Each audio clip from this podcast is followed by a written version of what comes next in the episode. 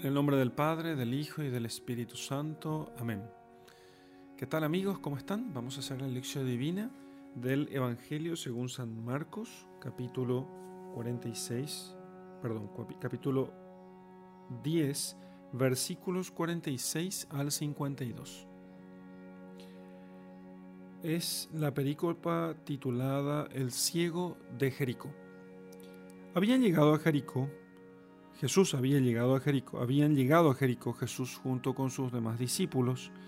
Ahora bien, cuando iba saliendo de Jericó, acompañado de sus discípulos y de una numerosa muchedumbre, el hijo de Timeo, Bartimeo, ciego y mendigo, estaba sentado al borde del camino. Y oyendo que era Jesús de Nazaret, se puso a gritar, Hijo de David, Jesús, ten piedad de mí. Muchos le reprendían para que callase, pero él mucho más gritaba, Hijo de David, ten piedad de mí. Entonces Jesús se detuvo y dijo, Llamadlo. Llamaron al ciego y le dijeron, Ánimo, levántate, Él te llama. Y él arrojó su manto, se puso en pie de un salto y vino a Jesús. Tomando la palabra, Jesús le dijo, ¿qué deseas que te haga? El ciego le respondió, Raboní, que vea. Jesús le dijo, Anda, tu fe te ha sanado. Y enseguida vio y lo fue siguiendo por el camino. Bueno, el texto del ciego de Jericó es un texto muy, muy famoso, como ciertamente uno puede decir, bueno, todos los textos de la Sagrada Escritura son, son famosos. Sí, hay algunos textos que se meditan más que otros. ¿sí? El texto del ciego de Jericó es uno de esos textos que se medita más que otros y que muchas veces nosotros podemos encontrarlos en, encontrarlo en muchos, en muchos textos, eh, con textos pastorales de la Sagrada Escritura. Eh, muchos textos pastorales de la iglesia, quiero decir. Bueno, entonces, vamos a ver en primer lugar qué dice el texto. ¿Qué dice el texto? Entonces dice que habían llegado a Jericó, estaban entraron a Jericó, entraron a Jericó Jesús junto con sus discípulos. Después de hacer allí lo que tenían que hacer, salen de Jericó. Es una parada importante de, en su camino a Jerusalén. Ellos están yendo a Jerusalén. ¿sí? Están yendo a Jerusalén. Y entonces el, lo que sucede, todo lo que sucede en Jericó, lo que, lo que enseñó en Jericó, todo eso, es, todo eso está preparando a Jesús eh, o preparando a sus discípulos para su eh, llegada a, a Jerusalén, para su pasión en Jerusalén. Entonces, al salir de Jericó, cuando iban saliendo de Jericó, acompañado de sus discípulos y de una numerosa muchedumbre, o sea, había mucha gente que ahora estaba acompañando a Jesús, al salir de Jericó, eh, entonces Jericó, no olvidemos, Jericó fue una ciudad, eh, hubo un hecho militar muy, muy importante cuando los israelitas llegaron a la tierra prometida. Ellos se encontraron con una ciudad murallada enorme, ¿sí? con grandísimas murallas, y en esta ciudad ellos no podían entrar a ella. Luego lo que hicieron fue hacer una especie de procesiones durante siete días y el último día hicieron siete vueltas procesionales con el arca de la alianza, con todo lo que y con toda su con, con toda su pompa, con toda solemnidad litúrgica y ellos no tuvieron que combatir para poder entrar a Jericó, sino que la conquista se dio por un milagro eh, en el cual las murallas súper fortificadas de Jericó habían sido derribadas. Bueno, Jericó ahora estaba, era parte del reino, parte del territorio de Judá, queda cerca de Jerusalén. Bien, entonces el, al salir Jesús de Jericó, después de haber entrado a ella, sale Jesús de Jericó y allí encuentra al hijo de Timeo, Bartimeo. Bartimeo. Bar significa hijo en hebreo, ¿sí? Bar, hijo, hijo de Timeo. Entonces, Bartimeo, el hijo de Timeo, era un ciego y mendigo. Es muy común esto de que los ciegos fueran mendigos porque no hay, no hay previsión social. La gente eh, está, no hay previsión social ni, ni, el Estado se ocupa de, de, todo lo que se ocupa hoy en día. Entonces a, un mendigo, a un ciego, perdón, que no podía hacer otra cosa y que no tuviera mucha educación, no le quedaba otra cosa que eh, mendigar. ¿sí? Entonces, mm, notemos bien el dato porque será base para nuestra meditación después. El hombre es ciego ¿sí? y depende de la caridad de otros. Es ciego, no ve, no ve la luz. La, ceguera consiste en una imposibilidad o una incapacidad del órgano visual de captar la luz. ¿sí? De hecho, nosotros solamente vemos las cosas porque hay luz. ¿sí? Si, si se apagara el sol, aparte de suceder otras, otras catástrofes, si no tuviéramos nosotros luz, no vemos. De hecho, de noche, salvo que la noche esté, la luna esté llena, ¿sí? o haya luna llena, perdón, o, o tengamos algo de luna, o haya otra fuente de luz, nosotros de noche no podemos ver absolutamente nada. Así que la ceguera implica falta de luz. También es un punto importante aquí para lo que vamos a meditar después. Y era mendigo, ¿sí? El mendigo no es, no se vale por sí mismo, depende absolutamente de otros. Depende que otros le lleven, depende que otros le alimenten, depende que otros le indiquen el camino, que le lleven, ya hemos dicho eso el ciego eh, no le queda otro que, otra que mendigar. ¿sí? Entonces, él requiere de la caridad de los demás. ¿sí? Requiere de la caridad de los demás. Requiere el auxilio que los otros le puedan dar. Bien, entonces aquí tenemos estas características del mendigo. Estaba sentado al borde del camino, porque entonces lo que hacía él era aprovechar los peregrinos, viajantes y lo que sea para poder pedirles algo de limosna. Entonces, Así él podía tener algo para su sustento.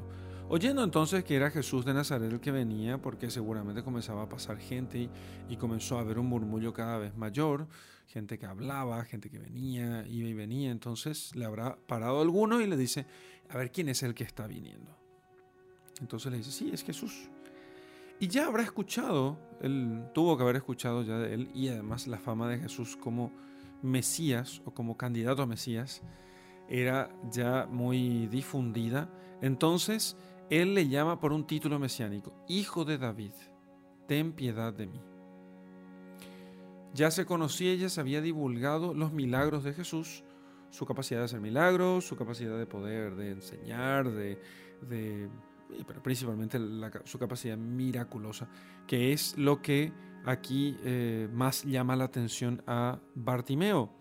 Entonces, utiliza el título mesiánico, Hijo de David, ten compasión de mí. Tú que haces milagros, tú que eres el Mesías que esperábamos, tú que eres el enviado de Dios, tú que eres aquel que estábamos esperando, ten piedad de mí. Jesús es mucho más que simplemente hijo de David, pero también es hijo de David, pero no es solo. ¿eh? Muchos entonces le reprendían para que se callase, pero él todavía gritaba más, Hijo de David, ten compasión de mí. Cállate. ¿Para qué molestas al maestro? ¿Mm? ¿Para qué molestas al maestro? ¿Quiénes son los que le callaban? Eh, bueno, podemos pensar que quiénes son los que le callan. Pueden ser que los que le callen sean eh, algunos judíos fariseos que no querían que Jesús hiciera otro milagro más para aumentar todavía más su fama. Otros que pudieron haberle hecho callar en este texto son quizás sus compañeros eh, incrédulos, porque puede estar el ciego junto con otros allí que estuvieran con él, eh, o, u otros mendigos que estuvieran con él, que no necesariamente fueran ciegos, y que eran incrédulos de la situación, y bueno, entonces lo que hacían ellos era eh, no creer el tema, de decir, ¿sabes qué? Deja de insistir y de molestar a la gente, por favor, no molestes a nadie. Bien, entonces, él, y le dicen, bueno, no, no molestes al, al maestro, no molestes a nadie. Bueno, entonces O puede ser también gente que, así como los apóstoles apartaban, decía que impedían a los niños de acercarse a Él, como para que el, el Señor no, no sufriera ninguna molestia, ninguna molestia, como para poder protegerlo quizás de algún modo al Señor de quienes quisieran molestarlo a Él en su viaje, en su trabajo, en sus quehaceres. Bueno, esas son las posibilidades. En cualquier caso, aquí lo que sucede es que intentan impedirle a él. Y el ciego no considera ni que aquello sea una, una molestia, ni, ni mala educación, ni considera que él debería dejar de hacerlo, ni que lo más conveniente era simplemente dejarlo pasar.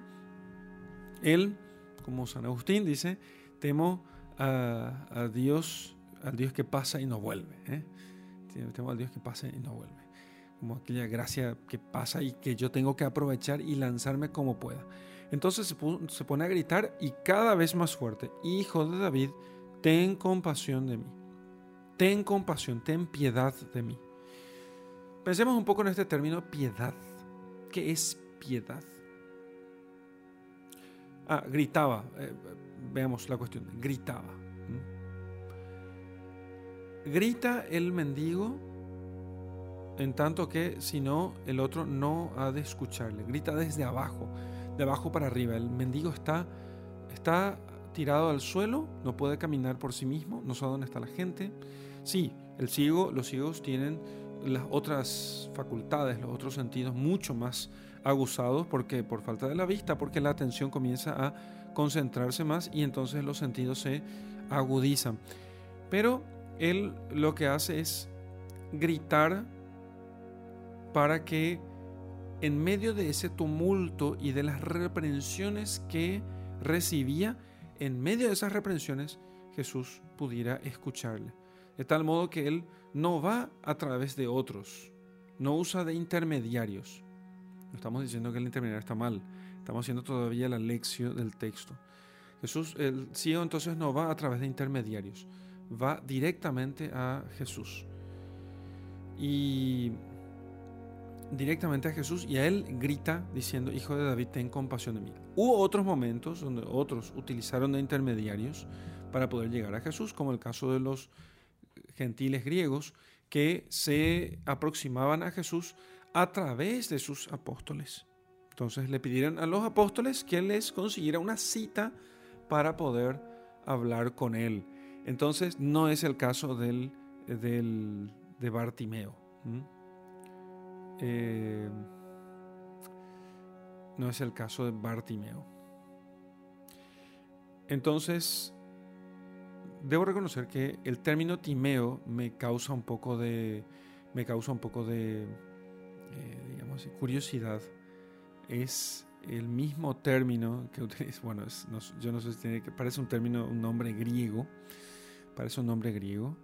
Voy a ver si puedo encontrar un eh, significado al término Timeo, significado al término Timeo para ver si es que podemos sacar algo más en este, de este texto, ¿no? Ustedes saben que hay un libro de Platón que se llama Bartimeo, eh, perdón, Timeo, se llama Timeo.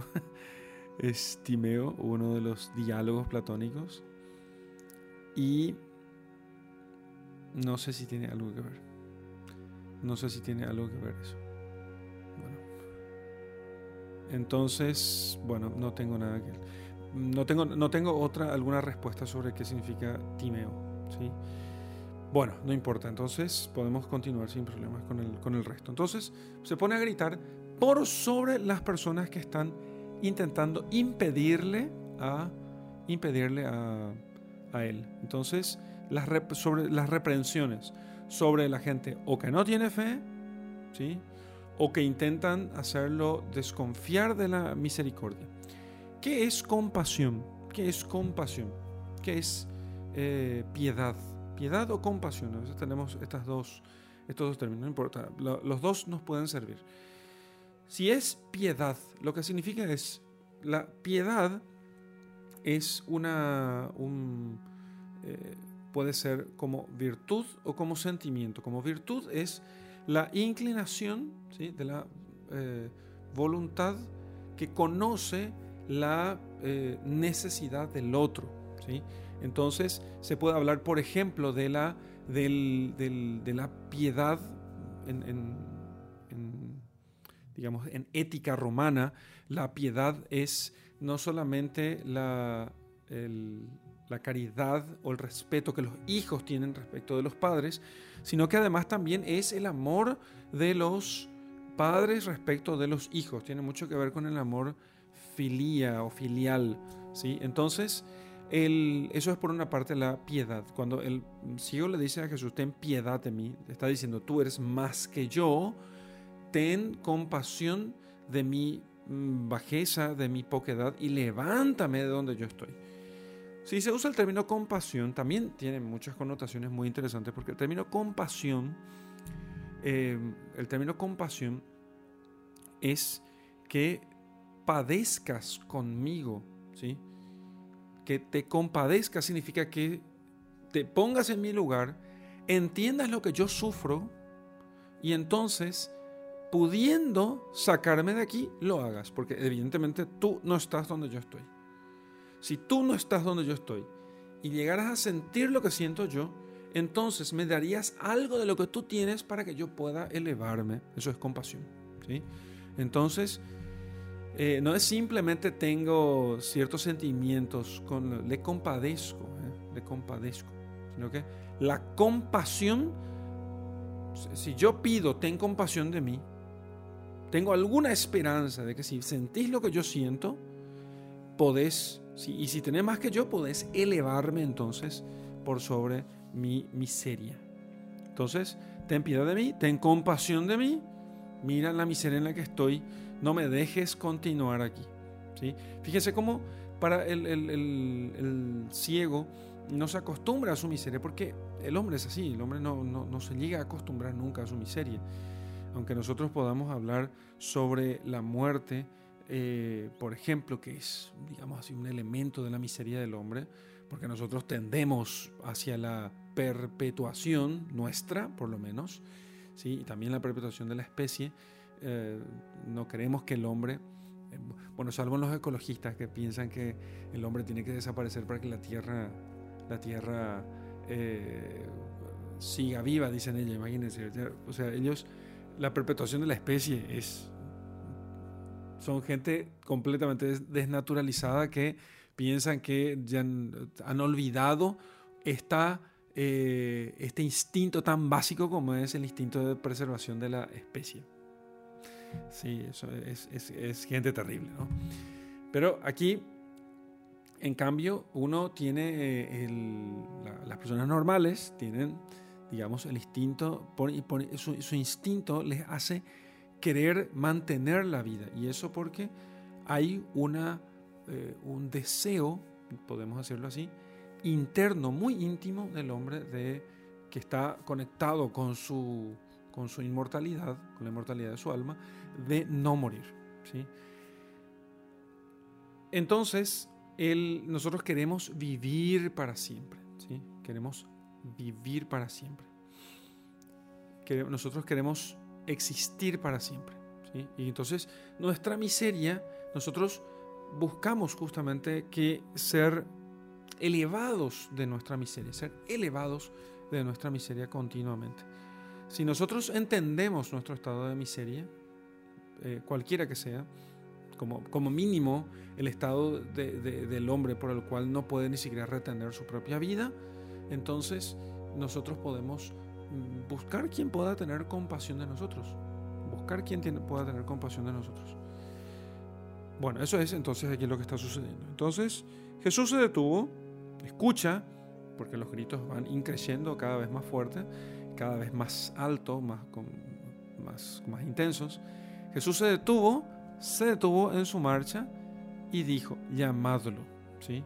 Fueron y le dijeron, el Señor te llama. Ánimo, levántate. El Señor te llama. Llamaron al ciego y le dijeron, ánimo, o sea, levántate, Él te llama. Él arrojó su manto, se puso en pie de un salto porque estaba, estaba en el suelo y vino a Jesús arrojó su manto, se puso en pie de un salto, o sea, lo que tenía allí, se deshizo de eso, eh, y vino hasta, hasta Jesús, ¿sí? dejando lo último que tenía, que tiene un ciego, sino su manto, su ropa, algunas limosnas que están allí. Se ve que dejó todo lo que tenía él y fue eh, de un salto, se puso en pie sin esperar, sin esperar. Esta, esta característica es muy, muy típica de todos los que reciben un llamado y como, como si la Sagrada Escritura nos estuviera, estuvieran diciendo continuamente, saben que no, al llamado de Dios no se puede esperar, ¿sí? no se debe, no se debe, perdón, no se puede retrasar la respuesta a un llamado que Dios nos hace. ¿sí? Generalmente nosotros retrasamos porque dudamos que sea una llamada de Dios. ¿sí? No es que dudemos, es que estamos tratando de, eh, tratando de evitar ese llamado porque algo vamos a perder de las cosas que más nos gustan. Pero eso en cierto modo es falta de fe, simplemente. Estos que respondieron en la Biblia siempre a la llamada de Dios, enseguida, instantáneamente, de un salto y arrojando la capa, siempre fueron hombres de fe. Siempre fueron hombres de fe. Y es la fe justamente, la, la escritura, la revelación nos llama a nosotros a tener fe, a creer en Dios. Y él arrojó su manto, se puso en pie de un salto y vino a Jesús. Tomando la palabra, Jesús le dijo, ¿qué deseas que te haga? ¿Qué deseas que te haga? ¿Qué quieres que te haga? Jesús no le dice, a ver, a ver, voy a adivinar. ¿Querés que te dé la vista? Eh? Jesús ya sabe, pero todo milagro en la Sagrada Escritura siempre es un hecho extraordinario como respuesta a una petición, a una oración.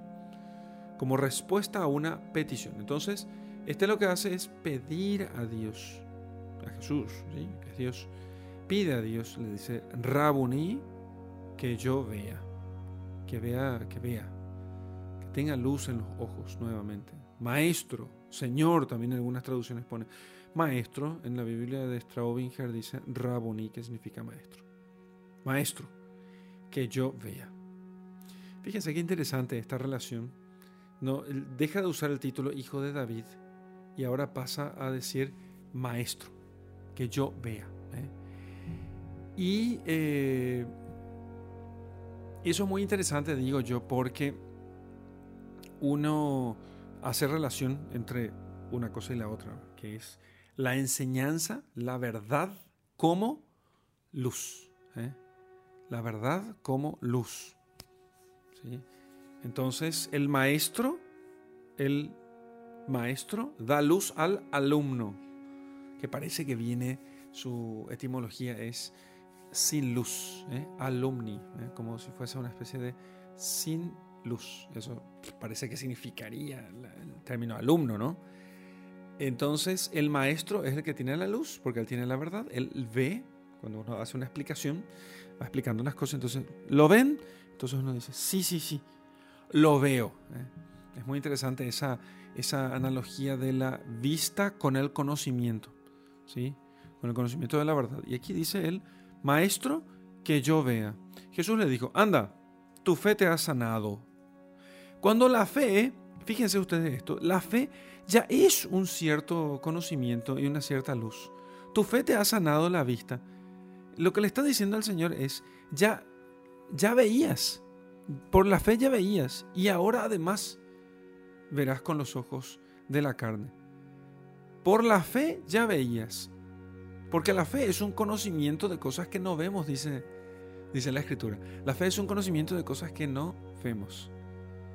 Es una visión de cosas que no vemos. Porque la fe nos permite a nosotros conocer cosas que no, no podemos ver por, el, por la razón sola. Entonces, la fe nos da ese conocimiento. La fe nos da conocimiento de cosas no irracionales, sino de cosas inalcanzables para la razón. De cosas inalcanzables para la razón. Esa es la fe. Por eso la fe es visión. Y por eso la fe se relaciona con la luz, con el fuego, con la llama, con la iluminación. Entonces tu fe, tu vista, te ha dado la vista. Miren esto que, que, interesante. Tu vista, tu fe, que es visión de cosas que la razón no ve, te ha sanado, o sea, te ha salvado, te ha... La salvación, fíjense que la salvación consiste en que algo sea todo lo que debe ser, entonces le ha sanado en el, cuerpo. el ojo que no veía ahora ve. El ojo que no veía ahora ve. Y enseguida vio. No como aquel otro ciego que fue viendo por partes, por etapas, primero como cosas borrosas y como árboles que caminan, decía él, sino vio enseguida y le fue siguiendo por el camino. Y ahora no solamente tuvo fe y ve con los ojos, ahora le sigue a Jesús por el camino. Le sigue a Jesús por el camino. Recuerden cómo llamaban a los cristianos los seguidores del camino. ¿sí? Porque Jesús es el camino, la verdad y la vida. Y le fue siguiendo a Jesús entonces por el camino, porque no se puede andar lo más, digamos así, notable, inmediatamente notable, en un ciego es que no puede caminar, porque comienza a chocar contra las cosas, no puede seguir un camino. Para seguir un camino yo necesito de visión. Necesito de visión. Entonces cuando Jesús dice que Él es el camino, él necesita, la, la persona que seguirá el camino, Él tiene que tener una luz para poder seguir el camino. ¿Y cuál es esa luz? Y esa luz tiene que ser la fe. Porque sin fe, que tuvo primero, por eso dijo que era el hijo de David, lo reconoció como Mesías, y después le dijo maestro, y lo reconoció como maestro y como fuente de la verdad, y le dice, bueno, tu fe te ha salvado, esa fe que ya el Señor le había dado, porque es Jesús el que le da la fe al ciego. El ciego acoge la fe, acoge la gracia santificante, recibe eso, ¿sí? Y entonces él cree en Jesús, cree que Jesús es el Mesías. Entonces Jesús, por esa fe, le da la vista, porque una vez que él cree, por porque él cree que este es el Mesías, entonces le dice, maestro, yo quiero ver. Entonces, acto seguido Jesús le da la vista, le devuelve la vista. Y siguiendo, eh, acto seguido, le sigue a Jesús por el camino. O sea, se junta aquella muchedumbre que ahora va atrás de Jesús. Muy bien. Entonces, hasta aquí el, la lectura del texto, hasta aquí nuestra, nuestra lección de este texto.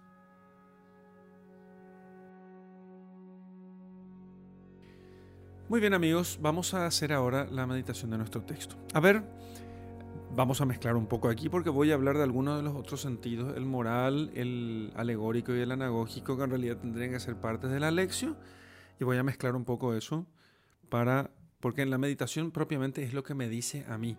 Hemos tomado mucho tiempo en el sentido literal del texto en la primera parte de esta lección y vamos a ver ahora los otros sentidos y la meditación, digamos así, para poder aprovechar este texto. Entonces,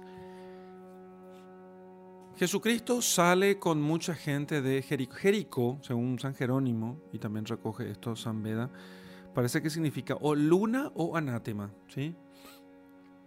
Entonces, luna o anátema. Luna es el símbolo de lo mutable, porque la luna no, no está en, un, en una misma, no, no, está de un mismo modo durante una sola noche. Durante una misma noche no, no permanece igual entonces la luna siempre fue símbolo de mutabilidad. ¿eh?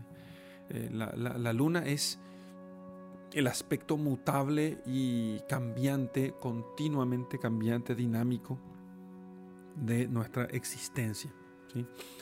Entonces, eh, eso es lo que significa luna. Por otra parte, por otra parte, luna, perdón, Jericó también significa anátema, ¿sí? que, significa, que es excomunión, expulsión, excomunión exclusión. Entonces, Cristo fue excomulgado de la sinagoga, digamos así, de la, de, la comunidad de Jerusalén, crucificado afuera de ella.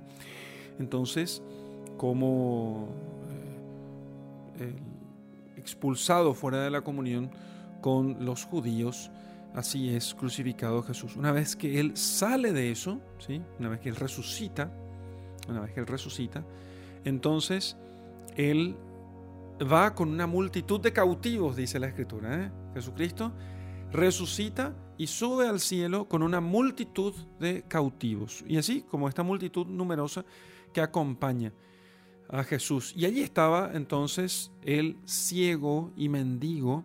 Entonces los hombres ven a Cristo que asciende desde eh, resucitado, pero los hombres son ciegos y mendigos. Nosotros somos ciegos y mendigos. Somos ciegos y mendigos.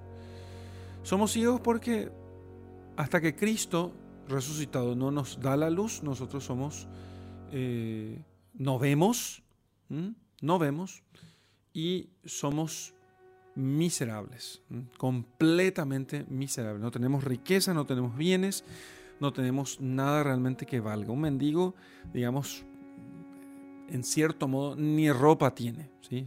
está, en la última indigencia. Si muere, muere solo, si eh, come no por, como fruto de su trabajo, es, es como un esclavo. ¿eh? El mendigo es como un esclavo que ha perdido, o más inclusive, porque ni siquiera eso, ¿no? Eh, no, tiene, no tiene absolutamente ninguna, nada propio, ¿sí? Nada propio. Bien, entonces, y el hombre es así, el hombre caído, por el, caído por el pecado, en el, jardín del Edén, ahora es un mendigo y además ciego. Ha perdido la visión de la verdad, no conoce ya ahora la verdad y es, eh, es, es un mendigo. Entonces, cuando el hombre oye que es Jesús de Nazaret, y eso él lo oye por la predicación, por eso es tan importante que, que el hombre que, escucha la predicación y todo, todos aquellos, aquel tumulto, digamos así, es como el tumulto de la predicación. Y es importante que realmente se predique desde las azoteas. Ahí hay un cierto movimiento para en la iglesia hoy, lamentablemente, hay un cierto movimiento de ocultamiento de la fe y no es que el mundo quiera ocultar la fe de la iglesia y eh, evitar la predicación. El mundo siempre quiso hacerlo porque el mundo está en poder del demonio. Y así los hombres, aunque no estén endemoniados, están engañados por el demonio. ¿sí? Hay que distinguir el endemoniado propiamente del que está engañado por el demonio. Entonces una persona si dice falsedades está engañado por el demonio. ¿Sí? Porque, el, eh, eh, porque Satanás es el padre de toda mentira. Entonces, nosotros estamos engañados por el demonio cuando estamos en el error, cuando estamos en el pecado, estamos también engañados por el demonio, por el mal espíritu, podría decir así, al estilo San Ignacio. Entonces, es necesario, y aquellos hombres que intentaron impedir que el ciego pidiese compasión, que, pidiese que Jesús tuviera piedad de él, son como, son como los demonios, son como Satanás, el mundo de la carne, que eh, procuran como enemigos de la naturaleza humana, Satanás, el mundo de la carne, que se confabulan unos con otros, unos y otros, y los tres se confabulan para buscar nuestra perdición. Entonces, ellos intentan impedirnos que nosotros pidamos que eh, pidamos eh, a Jesús que nos salve. Entonces, pero aquel tumulto y aquellas personas que le dijeron, sí, es Jesús el Hijo de David, es Jesús el Mesías, el tipo que hace curaciones. Bueno, todo eso es la predicación. La predicación y el testimonio, que es al final es lo mismo. Entonces, son todas cosas fundamentales. Es muy importante que nosotros entendamos que es Satanás, el mundo y la carne son quienes quieren eh, preservar el testimonio cristiano simplemente al ámbito privado, a las cuatro paredes. Mm, eso es cosa ya, ya venía desde el, liberalismo iluminista que pretendía justamente que la sociedad o la ciudadanía sea dominada simplemente por la, por la, por la, mm, por la ética puramente racional y que la fe, que era una cuestión simplemente privada, era muy, una cosa muy privada que vos podés eh, practicar la fe, pero privadamente. Entonces, sí, se puede poner un montón de monumentos y símbolos en las calles, pero no crucifijos, ni imágenes de santos, ni nada por el estilo. Y fíjense que en este sentido el protestantismo llega a ser como una, mm, una gran cooperación, digamos, para ese intento de ocultamiento de la fe. Porque el protestantismo, digámoslo claramente, el protestantismo siempre va a reclamar que la fe, eh, como es iconoclasta, entonces dice no a, la, eh, no a las imágenes, no a los crucifijos, no a, la, a, toda imagen. Entonces el protestantismo sirve, es cooperador del, del liberalismo anticristiano, ¿sí? de todo este espíritu anti, antirreligioso que pretende que la religión, nos, que el ámbito civil, ¿eh? el ámbito civil público, esté exento de, toda, de todo símbolo. Cuando las imágenes no son otra cosa que como aquel tumulto de la gente que venía alrededor de Jesucristo. ¿sí? Las imágenes, las imágenes, los símbolos sagrados, los crucifijos son como la predicación, ¿sí? son continuadores de la predicación. De hecho, solamente se entienden con la predicación, pero son recordatorios continuos. ¿Entienden? Un reloj cuco no me dice la hora, yo tengo que leer, hay una inteligencia que lee la hora, pero una vez que yo aprendí a leer, aquello me recuerda la hora continuamente. Basta que yo, como el caso del ciego de Jericó, una persona le habrá dicho, che, ¿sabes qué hay? Un tipo llamado Jesús que anda haciendo milagros y todo el mundo dice que el Mesías, en serio. Ojalá que pase por aquí, por ahí me da la, la vista. Me escuchó una vez él. Después viene el tumulto y él dice, ¿y qué es este tumulto? Le pregunta a alguien. Y parece que es Jesús. ¿Qué? ¿Jesús? Jesús, hijo de David, ten compasión de mí, ¿entienden? Entonces, todo aquello sirvió como un símbolo intermediario para que él pueda pedir compasión a Jesús. Los chinos comunistas saben muy bien de todas estas cosas, por eso ellos lo que eh, ellos prohíben que las iglesias, aunque permiten que haya iglesias, prohíbe que las iglesias tengan cruces. Exactamente lo mismo que hacen los protestantes al evitar los símbolos cristianos. ¿eh? Por razones teológicas, dicen ellos, pero en realidad que hay una cuestión, es, están engañados al evitar los símbolos cristianos. ¿eh? Harían mucho los protestantes al, eh, digamos, también hay otras cosas, otras discusiones teológicas que podríamos tener sobre el tema, pero yo podría decir, si los protestantes quisieran cristianizar la sociedad, deberían abandonar su iconoclasia. Deberían abandonar su iconoclasia. Y entonces harían muchísimo más, muchísimo, muchísimo más. No saben cómo cooperan con su iconoclasia, con su rechazo a las imágenes, como ellos cooperan con las intenciones de la masonería y del liberalismo de quitar toda imagen de la, la presencia de Cristo del ámbito público. Entonces, em, empieza a gritar, Jesús, hijo de David, ten compasión de mí. Fijémonos en la intensidad de la, del, del, la, del clamor del, de Bartimeo, el clamor de Bartimeo. ¿sí? Nosotros no rezamos así con esta intensidad. Generalmente nosotros no rezamos con esta intensidad. Nosotros hacemos un poquito de oración, pedimos dos o tres veces, después decimos, ya sabes qué, ya pedí a Dios y Dios no me dio. Dios no me lo dio. Los cristianos debemos aprender, todos debemos nosotros aprender a hacer oraciones con insistencia, con perseverancia, a rezar, a pedir con perseverancia. Pedimos muy poco. Pedimos poco y perseveramos poco. Las novenas, ¿sí? Hechas, bien hechas, las novenas son verdaderos ejercicios de perseverancia, de, oración perseverante. Porque son nueve días de oración.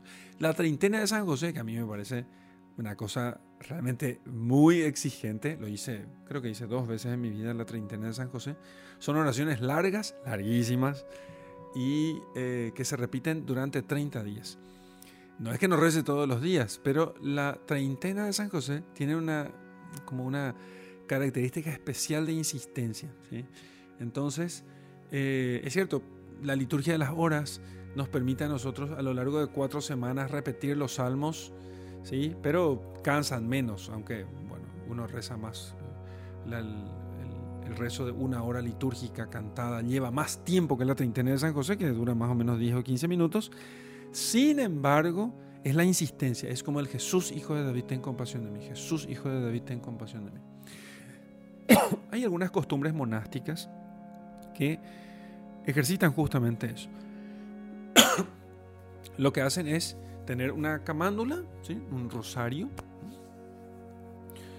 unos granos unidos por, por, por, eh, cordones, por un cordón, y entonces van repitiendo esto, Jesús hijo de David, ten compasión de mí, Jesús hijo de David, ten compasión de mí. En el, en el, lo que se suele a veces llamar rosario benedictino o, o camánula benedictina, entonces lo que se hace es utilizar una, digamos así, una... Eh, se utiliza una, estoy buscando yo mi camándula benedictina para mostrarles un poco algo que es mi llavero en realidad, y no lo encuentro aquí cerca, o si no mostraría aquí en el video el, eh, un caso así. Es un denario simplemente, y lo que uno hace es, mientras va haciendo cosas, entonces cuando a veces salgo y estoy, eh, conduzco el coche o lo que sea, entonces tengo en la mano, al final están algunas llaves que yo tengo siempre conmigo. Entonces en una punta hay un, crucifijo, en la otra está una medalla de San Benito. entonces los monjes benedictinos solían rezar esto. Ellos van diciendo eh, algunas oraciones del, de, la, de la camándula rosario benedictino y entonces en las cuentas pequeñas dicen alguna ejaculatoria. ¿sí? Señor, ten piedad de mí, o Jesús, hijo de David, ten compasión de mí, Jesús, hijo de David, ten compasión de mí. Entonces, la intención es hacer que uno se mantenga continuamente en oración. Continuamente en oración. Y eso hay que hacerlo siempre. Y digo más, hay que hacerlo eso, estando en pecado o no. No olvidemos, el ciego Bartimeo, todos los que tenían eh, enfermedades graves como, como este ciego, siempre se consideraba que tenían, tenían pecado. ¿eh? Siempre se consideraba. Eso puede explicar incluso aquello de aquellos que le reprendían y le decían que no hable con Jesús, porque decían, no, vos sos un hombre de pecado, empecatado, como le dijeron a aquel ciego de nacimiento. Empecatado, eres un empecatado, un tipo lleno de pecado de punta a punta, desde los pelos de la cabeza hasta las puntas de los pies. No molestes a Jesús, no le toques, no lo ensucies, sos indigno de Él. Y sin embargo, él consigue la curación y sigue a Jesús a partir, o sea, consigue la salvación plena. Él, ese fue su último día pidiendo limosnas, su último día de ceguera, su último día de mendigo, su último día de miserable, su último día de empecatado. Nunca más le dirían, le dirían que estaba lleno de pecado de punta a punta. Jamás. ¿Por qué? Porque él rezó continuamente, él pidió y clamó al Señor. Entonces, si nos sentimos pecadores, si nos acusa nuestra conciencia de pecado, nosotros pidamos perdón a Dios, pidamos piedad, pidamos compasión. Y el Señor nos dirá, decirle que venga. Nos hará levantar de nuestra postración para poder ir hasta Él. Y eso es lo que hará el Señor con nosotros. Pero no tenemos que dejar de rezar. No tenemos que dejar de hacer oración, de ofrecer nuestras oraciones cuando vamos a empezar a trabajar, de ofrecer al Señor todo lo que hagamos de tal modo que nuestros pensamientos continuamente estén dirigidos a Dios. ¿sí? Y no hace falta que dejemos de trabajar, hace falta simplemente que podemos, mucha gente suele hacer esto, tiene una imagen cerca de tal de su lugar de trabajo, de tal modo que eso lo que hace es recordarles continuamente que deben dirigir sus corazones a Dios y decirle, Jesús, hijo de David, ten compasión de mí. Jesús, hijo de David, ten compasión de mí. Mira mi miseria y tú que eres mayor que yo, levántame de esta postración. Levántame de esta postración. Jesús lo llama entonces. ¿Qué querés que haga por ti? Y entonces él le dice, Señor, yo quiero ver. Quiero ver. Cuando le llama, ah, cuando le llama, él arroja su manto, se pone de pie en un salto y vino y se va junto a Jesús, va al encuentro de Jesús. Qué imagen preciosa. Qué imagen preciosísima acerca de él, de la rapidez con la que él responde al Señor. Pero como conclusión de esta oración continua y perseverante con la cual gritaba él hasta los gritos, Jesús, hijo de David, ten compasión de mí. Hasta los gritos dice, Jesús, hijo de David, ten compasión de mí.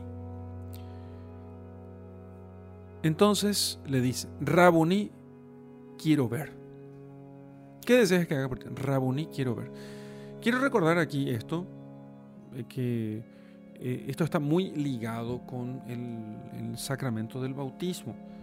El sacramento del bautismo, las aguas bautismales suelen llamarse también aguas lustrales. Las aguas lustrales no son porque son aguas para lustrar el zapato, porque siempre nosotros pensamos, lustrar, lustrar el zapato, lustrar. En Paraguay alguien dice, lustrar, inmediatamente piensa en zapato. Tiene, tiene mucho que ver, porque lustrar viene de luz, o sea, de dar luz. Por eso estas arañas que se cuelgan del techo y que tienen muchas luces y que tienen luces y piedras y todo se llama lustre. Entonces, lustrar el zapato significa sacar lo opaco y darle luz. Las aguas lustrales son aguas que conceden luz. ¿Qué luz conceden las aguas lustrales o aguas bautismales? Conceden la luz de la gracia, por la cual nosotros podemos ver. Porque entonces yo creo y al creer veo aquellas verdades que por la sola fuerza de la razón yo no podría llegar a ver. ¿Cuáles son esas verdades? Que Jesús es el Hijo de Dios, ¿sí? que Jesús es nuestro Salvador y Redentor, que Jesús es, eh, ha muerto y resucitado por mí, que yo estoy llamado a la vida eterna, ¿sí? Entonces todas esas son las verdades principales por las cuales nosotros que nosotros vemos gracias a la fe. La fe nos permite ver entonces todo eso. Muy bien. Entonces, maestro, que yo vea. Maestro, quiero ver, quiero tener luz, quiero ver gracias a tu luz. Es lo que nosotros tenemos que pedir cuando nosotros, eh, porque para leer las Sagradas Escrituras se necesita fundamentalmente lo que se necesita no es un gran conocimiento bíblico. Algunas personas piensan que para poder leer las escrituras yo tengo que tener la, Biblia y también la catena y otros comentarios. Claro, al final de los comentarios voy a tener un montón de ideas, pero les digo una cosa, lo más importante, lo que no me puede faltar y lo que realmente lo único que necesito yo, porque lo otro puedo leer también en otro momento y sí, puedo leer, lo que necesito es fe. Yo tengo que creer que este texto no es que sea verdadero, no es solo eso, atención, voy a decir lo más importante que he dicho seguramente en todos estos, estos tiempos que, dirigí aquí en la lección divina en formacioncatólica.org. Lo que yo veo es, son verdades que yo no podría haber visto de otro modo. Eso es lo que me concede la fe.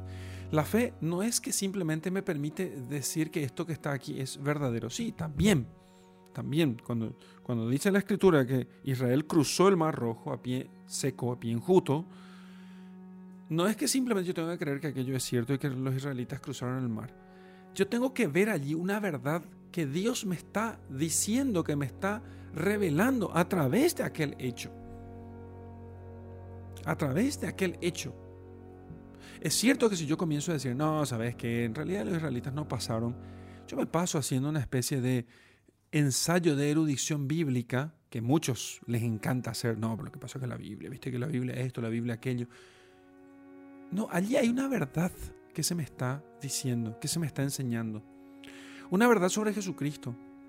Una verdad moral, algo que yo debo hacer. Una verdad sobre la vida eterna. Esas verdades son las que yo tengo que ver y las veo gracias a la fe. Si yo me pongo a discutir si esto pasó o no pasó, si el sol eh, paró o no paró, si Jesús resucitó o no resucitó entre los muertos, eh, y, y si bien es cierto, es muy importante que Jesús haya resucitado, pero cuando yo me pongo a pretender que el estudio bíblico simplemente sea eso, entonces yo ya quedé ciego. Ya quedé ciego.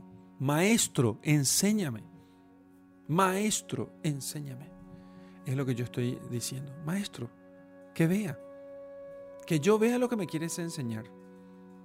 Que yo vea lo que me quieres enseñar en esto. Entonces, no es que simplemente me cuenta aquí la escritura que Jesús se fue y le curó a un ciego pobrecito que ahora ya va a poder trabajar por sí mismo. ¿eh? Entonces, alguno va a decir, ah, mira, lo que pasa es que Jesús nos enseña a nosotros que, eh, ¿cómo dicen?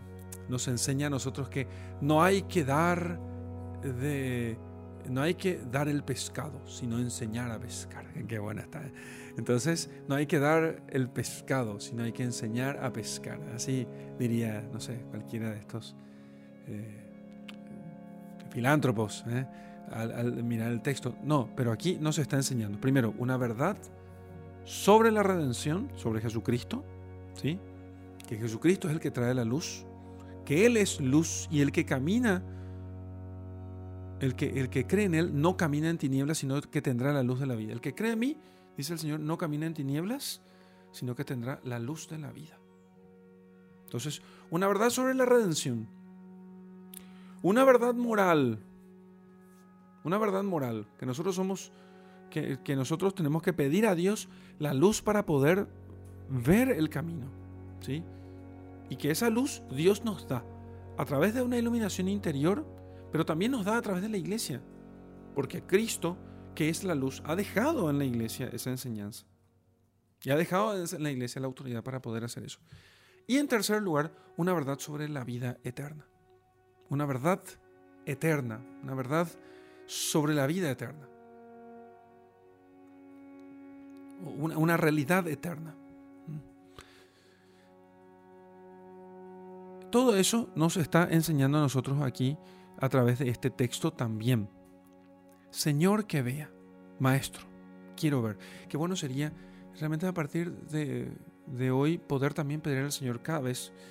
En nuestra lección nosotros no hacemos una oración antes porque eso les dejo a ustedes. Que ustedes recen antes, pidan perdón a Dios por sus pecados, eh, pidan al Señor luces y principalmente que le diga simplemente esto. Jesús, hijo de David, ten compasión de mí, Maestro, haz que vea. Y entonces el Señor te dirá, anda, vamos, ahora anda por ti mismo. Tu fe, porque creíste que yo soy tu maestro, que yo puedo darte luces, te ha salvado, te ha dado la salvación. Entonces allí verás, enseguida vio, dice, y comenzó a seguir a Jesús, a caminar por sus sendas, a caminar por sus sendas, a estar tras Él. Qué precioso. Es lo que tenemos que pedir nosotros entonces siempre al Señor no hacer nada sin pedir sus luces. No hacer nada sin, sin, porque somos ciegos. Porque es muy importante que nosotros reconozcamos nuestra ceguera espiritual. Nosotros no vemos sino por Él. En este sentido, creo que conviene recordar aquel, el milagro de aquella niña que nació sin, sin una parte del ojo, que no sé cuál es. Nació, y entonces es humanamente o científicamente, dicen algunos, humanamente imposible que esta niña vea. Y la llevaron al Padre Pío y el Padre Pío rezó por ella y alcanzó de Dios el milagro de que esta niña pasó a ver. Y ella, ah, entonces después del milagro, ella veía, pero sin el órgano. Ella veía, pero sin el órgano de la vista. Imagínense ustedes. Entonces, eh, Dios puede realmente hacernos ver a nosotros eh, y eso es ciertamente, no es que esta niña iba a ser inmortal a partir de ahora, sino que está con ese milagro, nos está enseñando algo, nos está enseñando que hay verdades que nosotros no podemos ver con los ojos de la vista. No sabemos nosotros cuál es el problema de este ciego. Lo que nosotros sabemos es que todo esto es como un símbolo de que hay verdades que nosotros tenemos que ver y que esas verdades el Señor nos enseña a través de la revelación. Entonces, más importante que ver, más importante que ver. Por eso Jesús le dice, mira, tu fe te ha salvado. Tu fe te ha salvado. Tu fe que te permitía ver, que te hizo ver lo que otros no veían, esos que te dijeron que te callaran, no veían, vos veías. Tu fe te ha salvado. Tu visión te ha hecho ver. Y ahora caminó detrás de él. él con el tiempo el ciego seguro entendió que más importante que recuperar la vista fue haber visto que Él era Jesús, el Hijo de David, el Mesías, el que había de venir. Hasta aquí nuestra meditación.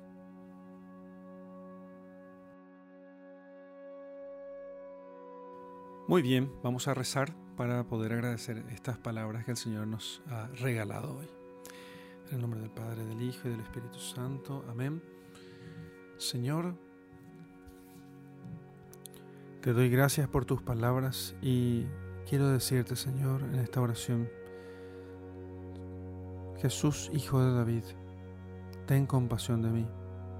Ten compasión de mis miserias, ten compasión de mis pecados, de mis faltas contra la oración, de mis faltas contra la justicia, de mis eh, indiferencias en la oración, de mi, de mi poco amor ah, para servirte, Señor, en el prójimo, en los pobres, mis faltas contra, contra, contra las virtudes.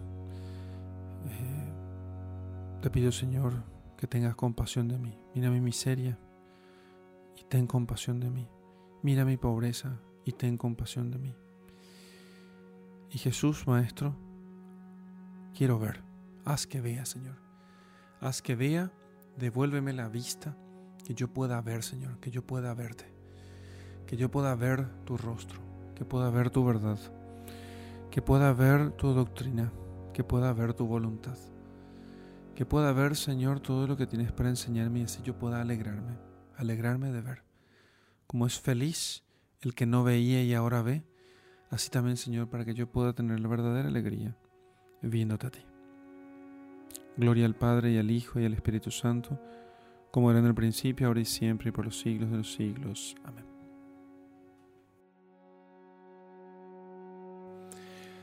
Muy bien, como contemplación, para terminar esta lección divina, yo te invito a que te, eh, te imagines, ¿sí? a que te imagines mmm, puede ser dos cosas, ¿sí? Lo primero es que te pongas en el lugar del, ciego Bartimeo, ¿sí?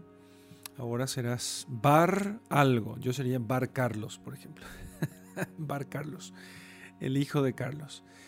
Pero en realidad, mi pobre papá es un muy buen. En realidad tendría que ponerme como nombre Bar otra cosa. No sé. Por ejemplo, podría ser eh, Bar Orgullo. ¿eh? Podría ser también bar soberbia. ¿eh? Podría ser también bar amor propio. ¿Cuál es tu, ¿Quién es tu padre? ¿Eh? ¿Sos hijo de quién? ¿De quién eres hijo? En segundo lugar, quiero que te contemples en tu miseria. Quiero que veas, pidas al Señor luces para poder conocer tu real miseria, tu real pobreza. Y finalmente, quisiera que escuches la voz del Señor que te dice, háganlo venir. Que venga, que venga junto a mí. Y entonces que te ejercites en tu contemplación a responder rápidamente al Señor. Y te dejo con mi bendición. En el nombre del Padre, del Hijo y del Espíritu Santo. Amén.